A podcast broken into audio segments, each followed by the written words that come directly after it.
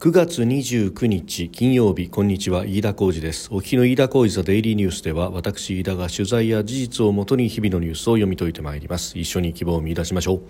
今日取り上げるニュースまずは総務省が発表した9月の東京特部の消費者物価指数。が出てまいりました。中旬までの速報値です。変動の大きい生鮮食品を除く総合の数字が105.2前の年の同じ月と比べて2.5%上昇となりました。伸びは3ヶ月連続で縮小しております。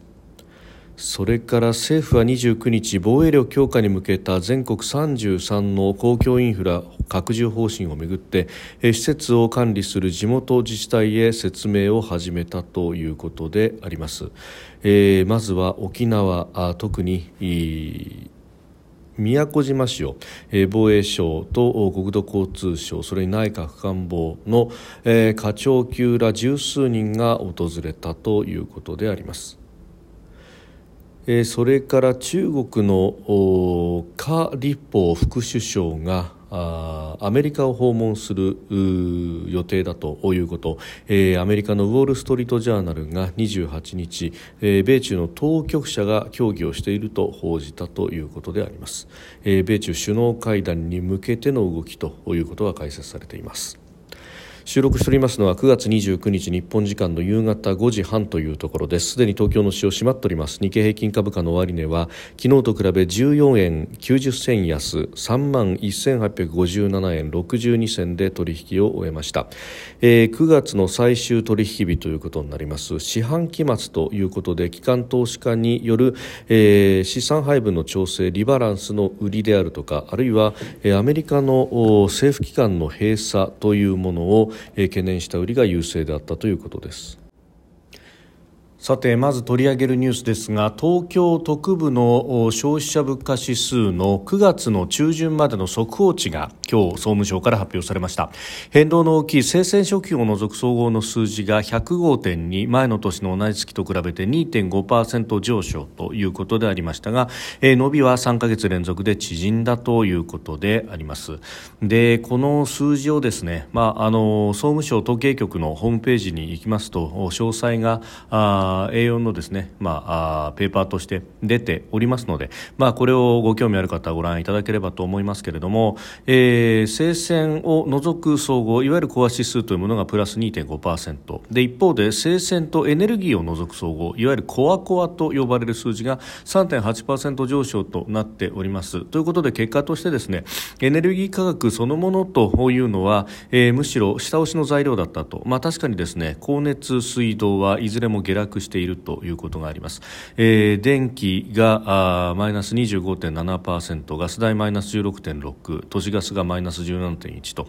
まあ、これはいずれもあの政府の補助金政策というものによって、まあ、価格が押し上げ押し下げられたと、えー、いうことが、まあ、影響しているということなんですが、えー、問題はですねこの寄与度及び前の月と比べての寄与度の差を見てみますとじゃああのどの数字が上がったんだろうねというものを見るとですね、まあえー、食料特に生鮮品も含め含めたものになると相当上がってるんですが、まあ、食料の部分が相当効いているということでそれ以外はざっと言いますとですね、えー、前月の寄与度の差を見ると、えー、ゼロかマイナスかということになっております。もう78割以上がですね食料品、まあの上昇というものになってきているということです。で、まああのこれ食料品特に加工食品などというものはその原材料として海外からの輸入というものが、まあ、ウエイトとしては大きなものを占めていると。もちろん国産の原料でやっているところもありますが、えー、それ以外にですね海外から材料を持ってくるというのも、まあ、かなり多くを占めているということがあります。でこれらが、えー、コストプッシュの形で上がってしまっているということでありまして、まあ、あの GDP の速報値などを見ても内需が冷え込んでいるということともこう符合するというところです。でえー、それ以外にですねあのサービス宿泊飲食等々というものも、まあ、上がってきてはいるんだけれども、まあ、これも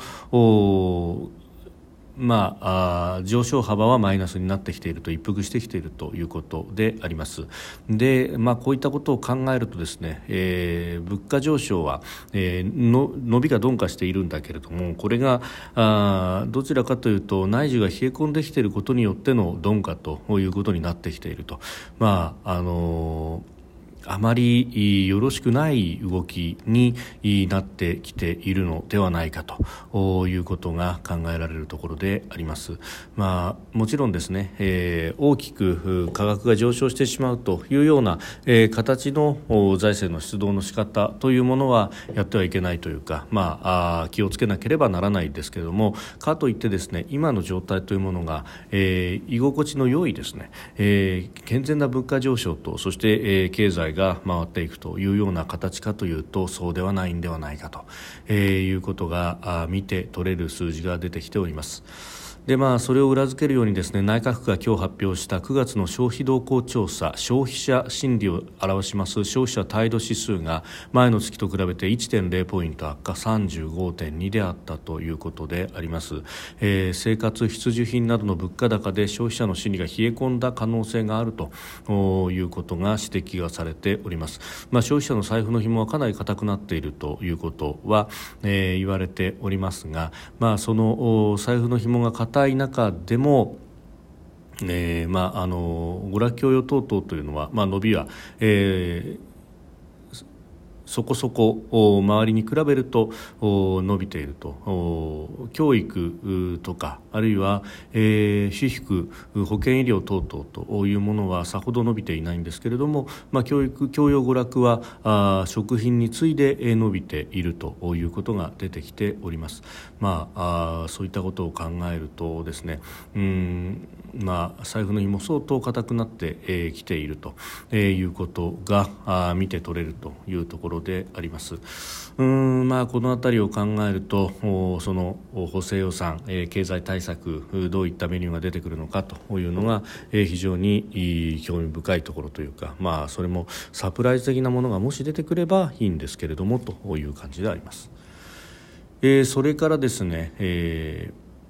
防衛強化へ施設拡充ということで政府が自治体に対して説明を開始したという記事が出てきました、えー、今日ですね、えー、内閣官房や国土交通省防衛省の課長級ら十数人がまず沖縄県の宮古島市を訪れたということであります。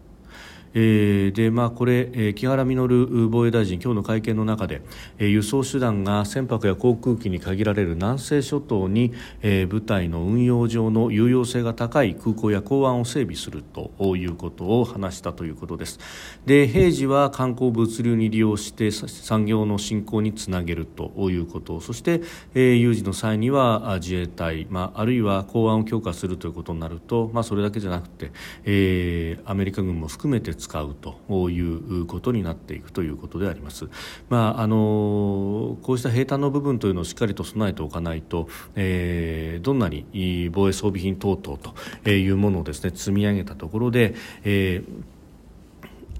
まあ、国を守るという実任務の継続性というものは非常に難しくなってくるとまた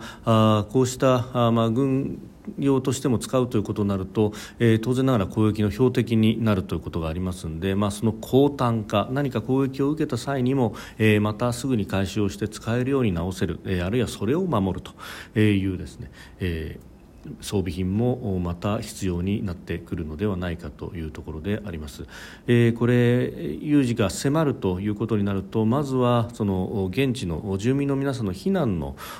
重要なインフラとして使うということにもなりますのでこれを守るということとそして迅速に効果的な運用ができるようにすると、まあ、そのためにはやはりこれも物を作るだけではなくて現地の職員の皆さんであるとかの習熟も必要であるし、えー、それから住民一人一人の行動というものも含めてですね、えーまあ、日頃からの訓練というものが必要になってくるのかもしれないと。そのシミュレーションどこまでやれているのかということであります。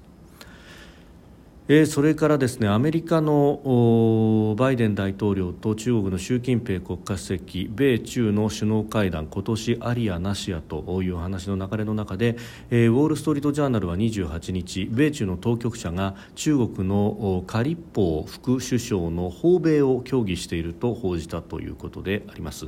まあ、このところの流れでいうとバイデン政権の閣僚が、え、中国を訪問してということが夏にありました。で、えー、国連総会の裏で、えー、王毅政治局員兼外相と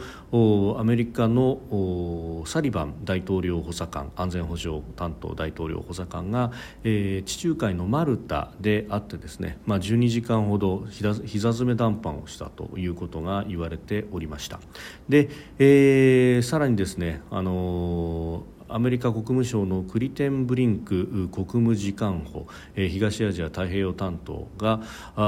中国のソン・エイト外務次官とワシントンで、会談をしたということを28日発表しております、まあ、この辺りの前さばきいろいろやってきてそして、えー、カリッポー氏、まあ、この人副首相ですけれどももともと劉鶴という人がやっていたですね、まあ、経済についての副首相だ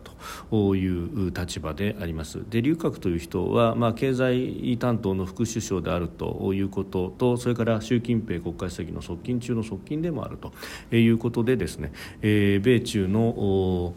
交渉の役の一人だったと。特にあの関税をめぐる引き下げの交渉だとか、えー、経済関係通商関係の交渉の窓口であったという人であります。でカリッポはその立場を引き継いだという形になりますので、まあ、今後ですね、えー、どういうふうにアメリカとの間で話し合いができるのか。ただもともとアメリカ側と何かあ有力なですねつながりがあったかどうかというのは、えー、当初から疑問視されておりましたしたしその上ですね、えー、ここへ来て、まあ、アメリカとの間で情報の漏洩等々でスパイ疑惑というものが、えー、中国の政府高官の中でも取り沙汰されております、えー、外相であった秦剛氏あるいは、えー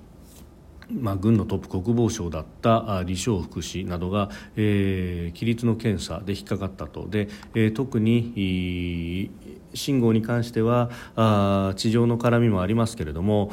まあ、男女関係もありますがアメリカに情報を渡してたんじゃないかというようなことが疑われております、まあ、この辺を考えるとですねじゃあカリッポが何かうん重大な決断をアメリカとの間の話し合いでできるのかというと、えー、むしろですね本国の方を向いてビクビクしながら何も決断はできずにとりあえず会うだけ会うというような形になるのかもしれないし、えー、あるいはその話し合いのミッションとしてやってきた中にもお庭番のような形で習近平に対して、えー、逐一報告をするような人が入っているのかもしれないしと